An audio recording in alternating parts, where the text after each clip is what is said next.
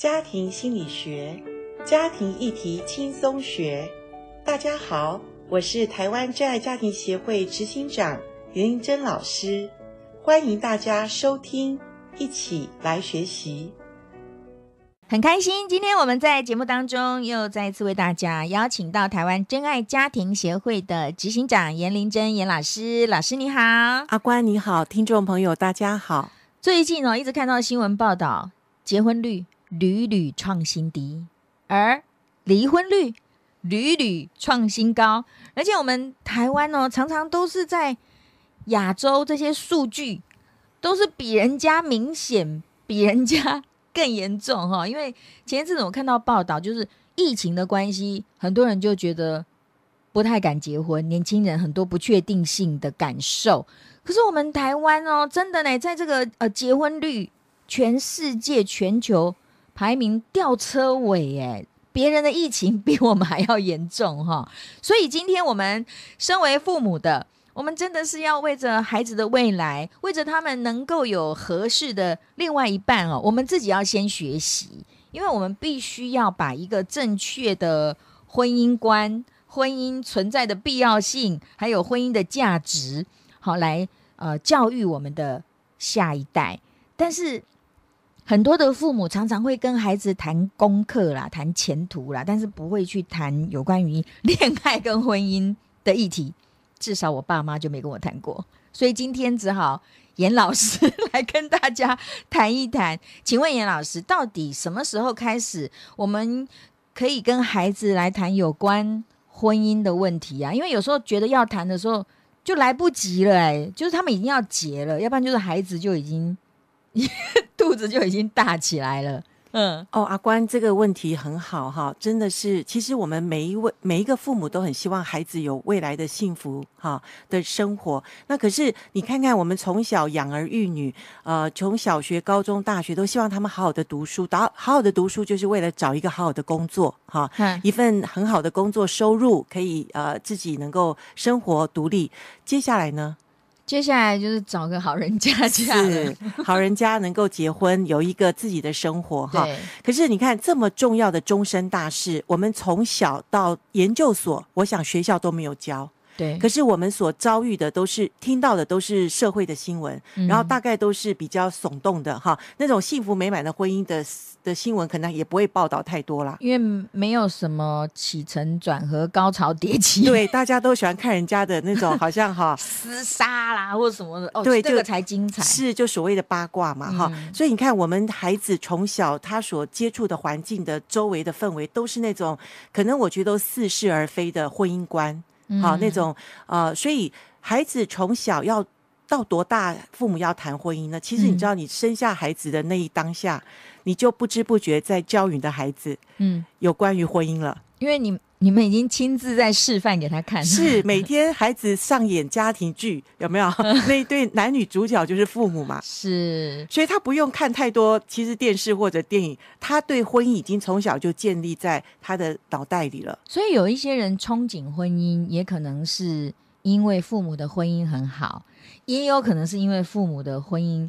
很糟，他想要逃离这个家，对不对？哦，你讲这样的话，那我们在婚前辅导的时候，我们就会特别注意，诶，他想结婚的主要的动机有哪一些？那如果有的孩子是真的觉得说，我父母的原生家庭就是我父母的婚姻，对我来讲其实是一个灾难，然后我好想要建立我自己属于自己的家，嗯、那这时候我们要更要去探讨，呃，他父母。的婚姻对他的影响，这个东西一定要澄清清楚，嗯、我们才能够帮助他建立他比较好的婚姻价值观。嗯，但是当我们呢跟呃我们的孩子要谈他未来的另外一半，常常有一些父母偶尔会讲的时候会说：“你哦找的对象不要像你爸这样的啦。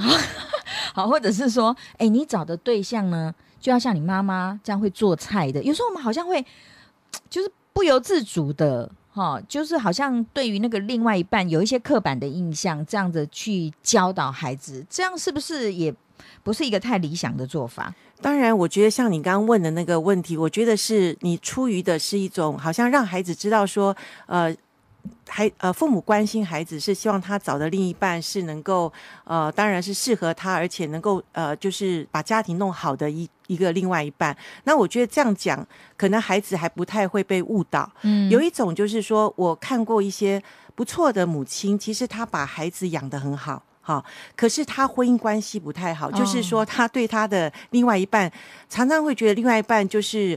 呃，对他来讲是生命中的灾难，这样讲啊，嗯、就是说他觉得他婚姻保持着没有什么大的盼望。那所以在这种观念里面，其实孩子会害怕结婚。嗯，就是孩子明明就是有一个很好的教育的背景，可是他对婚姻是是害怕的。很多豪门是这样子哈，呃，不止豪门对，但是我相信就是说有一些呃，我觉得看起来一般人一般家庭里面，其实有时候有些就是像我们这种中年妇女会来跟我谈他们。孩子的未来的婚姻另一半，他说怎么办？严老师，我的孩子明明就是一个很好的学府毕业的，然后工作也很好了，嗯、可是怎么讲他就不敢结婚？那后来听一听，其实他后来讲说，其实他自己的婚姻影响他孩子很多，是因为他常常在他的孩子面前抱怨他另外一半，哦、而且抱怨的都是婚姻中的不好的东西，或者说很痛苦的婚姻的经验。没错，我也认识一对非常优秀的姐妹，一个从。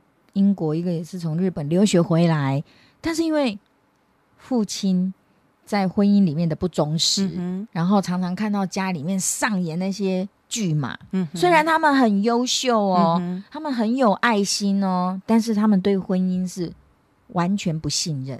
是，我觉得这样就是说，不是他们这个孩子问题，也不是说他们。不能够结婚的一个条件，只是说他对婚姻，所以说婚姻的价值观或者到底什么是婚姻，其实父母对孩子影响是首当其冲的。没错，对。那到底我们要怎么样去刻画出孩子未来的另外一半？我们要怎么跟孩子诉说说你的另外一半要怎么样是比较好的？好像我们会常常就会以我们自己的经验值来下指导棋，对不对？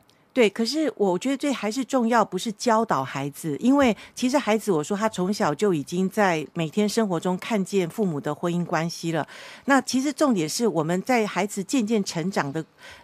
到底多大？等一下我们来谈。孩子几岁？我们大概就可以这样了解一下他婚姻观是什么。哦，太小，其实你问不出来嘛。嗯。但是到一个年纪，孩子会跟你讲。好哦，到底什么时候适合切入这个主题？我们等一下再来聊。今天我们在节目当中很荣幸为大家邀请到严玲珍严老师，他是台湾真爱家庭协会的执行长哦。我相信呢，辅导了这么多的父母啊、哦，还有这个婚姻问题。严老师许多专业的建议，我们做父母的真的要好好的听一听哦，因为从来没有人教我们父母学。那今天我们要学的这个课题是很重要，很多的父母都会觉得说，我哈一定要帮助到我的孩子好好的成家立业，算是我们的责任才了了。但是呃，现代的整个婚姻价值观哈，还有整个环境的大氛围。常常那个婚姻跟我们那个年代所想的婚姻不一样。接着我们就要来呃跟大家聊一聊，什么时候可以小谈的时候？哎呦，孩子最爱妈妈，很多的小男生都说我以后要娶妈妈，对有没有？对对，有有有。所以那个另一半的。图像就是爸爸跟妈妈嘛，是是、哦。那所以到底什么时候来谈比较适合？对，我想经过了青少年哈，我们说青少年是孩子对异性比较有兴趣或者啊、呃、比较有一种幻想的阶段。那当然，青少年我们谈过，就是不太容易让孩子去交另外一半，主要原因他们太小了。嗯。可是当孩子渐渐长大，他们要离开我们的那一刻，所以离开我们，当然一般来说是大学，嗯，啊，大学他开始要独立。住校，对，不管他有没有住校，但是这个就表示他已经开始对他人生的呃独立的阶段开始了哈。嗯、那大学的时候，说实在，那个空间跟环境也是比较自由一点，他开始会。比较自由的可以交异性朋友，嗯，所以呃，我自己的经验是这样，就是我的孩子在他大学要进入大学的那一年暑假，好，他开始，因为他要呃飞到比较远的地方去读大学，那他很开心，因为他觉得终于可以挣脱妈妈的辖制哈。他那天我还记得，他跟我妈妈，我好开心，我要去读大学，而且我可以交女朋友嘞。嗯，那。还好那时候我有学习哈，我知道如果我说交什么女朋友，读书最重要哈，这是我旧有的传统观念。可是我知道那时候我要跟孩子继续谈的话，我要 hold 住我的那种启动的方式，嗯嗯、我就说儿子啊。哇，好棒哦！长大了可以自己去飞了哈。那你想教的女孩子是什么样子呢？让她自己说。对，也让孩子说的时候，其实父母就了解一下孩子他心目中可能会有的另一半的一个图像。嗯，好，你总不能说来一下。来拿一支笔，拿一支。条件是什么？对，那这样的话，其实孩子也谈不出所以然。但是孩子听到妈妈想跟他聊未来的，就是说，哎，谈谈看你喜欢的女生是什么样子呢？其实孩子是在毫无防卫之下 突然讲出来，对，那个最真实。对，但是父母就可以了解那个时候的孩子，他大概讲的是什么。那当然，你知道我儿子那时候讲什么？他说，第一要基督徒哈。那当然，哦、信仰要对，因为我们从小的，那我就心里放了松了一口气。然后第二个，他要。比较阳光型，他要会唱歌，因为我会弹吉他。然后他要像妈妈一样会煮菜。哎呀，妈妈是是 是，妈妈很成功，所以这个是儿子里面很好的妻子的形象。哎，至少对，至少就是说还行啦，哈、嗯。这个这些条件不是说只是外面的一些哈那条件，你知道吗？其实我抓住孩子，他这个第一个暑假的十八岁的暑假，接下来其实每一年我们。家庭都会跟孩子那么大的孩子，我们都会有一些呃，就是出外旅游啊，或者我们全家在一起的时候。其实我有三个孩子，大概我这三个孩子我都会有同样的做法，就是呃，从他们大学开始，就是每一年就是有有时候就轻松的时候，我们就会谈一下。谈话的时候，我就说：“哎，儿子啊，或者女儿啊，你今年对于未来一半的想法有没有什么不一样啊？”哈。你会发现，孩子在他成长过程中，其实他会在调整，嗯，然后直到你知道，直到我儿子从十八岁，我不是那一年问吗？到他二十八岁，他每一年不一样，而且 每一年都成熟哦。每一年他的那个，就是我们在谈的时候，他越来越知道他择偶的条件，还有他未来另一半的那个妻子的样子是什么。就二十八岁那一年是妈妈冻未条啊，妈妈觉得二十八岁了，呃。他已经工作，而且工作的那个都各方面不错哈，那也自己也独立了，好，也有一点呃存一些钱了。我说孩子啊，二十八岁可以交女朋友，你看妈妈还那时候在 在在 push 他。结果那一年我们谈的时候，我儿子就呃把一些他真正现在目前他环境中有的不错的女孩子跟我交换心得。嗯，结果我们谈一谈，隔年我儿子就结婚了。哇，所以呢。少走了很多冤枉路，也少受很多的伤害，是。然后这样子可以进入婚姻，这真的是很大的祝福哈。所以刚刚严老师讲，在大学阶段开始可以去跟他谈未来的另一半，也就是说，这个交往他是以结婚为前提。哎，可是有的孩子很早熟呢，国中、高中他就在那边。